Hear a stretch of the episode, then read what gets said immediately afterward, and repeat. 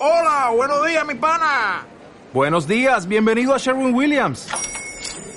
¡Ey! ¿Qué onda, compadre? ¿Qué onda? Ya tengo lista la pintura que ordenaste en el ProPlus app. Con más de 6.000 representantes en nuestras tiendas listos para atenderte en tu idioma y beneficios para contratistas que encontrarás en aliadopro.com. En Sherwin Williams somos el aliado del PRO.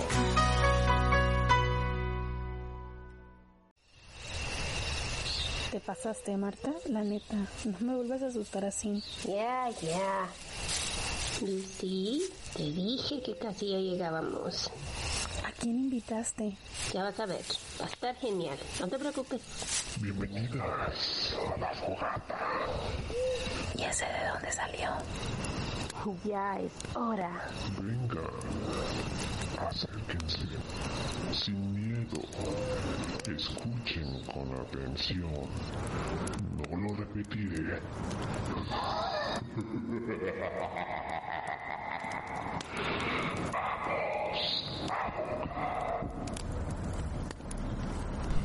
Bienvenidos a nuestros 15 días para Halloween. Esperamos que disfruten con nosotras. Acompáñanos todos los días con una nueva historia te hará temblar de miedo. Bienvenidos a Juego de Asesinos. Brad Cope era un estudiante de la Universidad de Miami en Oxford, Ohio.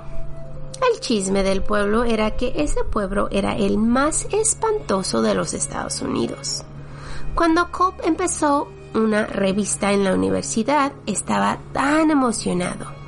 Él quería escribir sobre los fantasmas famosos del área.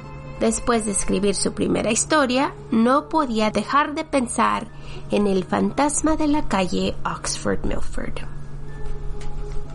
La historia es así. Hace muchos años, alrededor de 1940, había un hombre joven que quería una chica local en un área rural. Los padres de la chica no lo querían y no querían que anduvieran juntos, así que los chicos se tenían que mirar de noche, después de que todos se fueran a dormir. Cuando sus padres dormían, la chica salía de su casa y prendía las luces del coche de sus padres tres veces. Cuando su novio miraba esto, es cuando llegaba en su moto y la esperaba en la carretera que estaba en la entrada de su casa. Una noche estaba esperando que saliera y cuando le dio el signo, él se fue, pero tomó la curva muy rápidamente. Su moto se fue para un lado y él por el otro. Sus heridas fueron tan severas que no sobrevivió.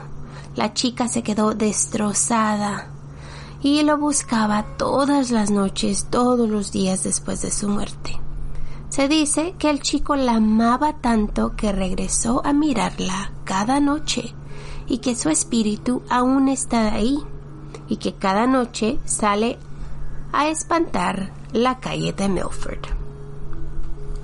Cope estaba tan curioso después de escuchar esta historia que se llevó con él a su novia una noche para verificar si era verdad que él aún estaba ahí.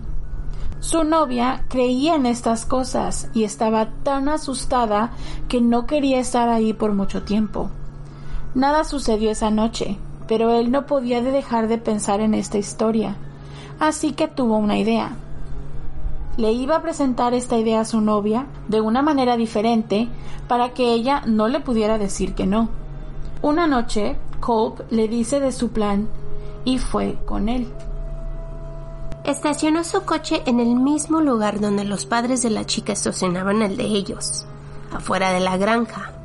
Prendió las luces de su coche tres veces. Cuando hizo esto, miró una sola luz en la distancia, donde el chico se estacionaba. La luz se empezó a acercar a ellos lentamente y no paró. La novia de Cope se empezó a asustar y se quería ir. Ella no podía creer lo que estaba mirando. Cope estaba esperando a un niño en una bicicleta como una broma, pero cuando la luz se acercó, se desapareció. Salieron del coche y caminaron tratando de mirar la figura del chico, pero no miraron nada. Años después, Culp y su novia se casaron, pero jamás han olvidado la historia del espíritu que aún permanece en esa calle. Ellos cuentan su historia y los dos dicen que sucedió. Pero ellos no han sido los únicos que han visto a este chico. La granja cambió de dueño y ahora pertenece a Mr. Falk. Pero todos dicen que si te estacionas en la granja con tus luces hacia el sur y las prendes tres veces, vas a mirar una luz que se acerca y desaparece cuando llega a la curva que le quitó la vida.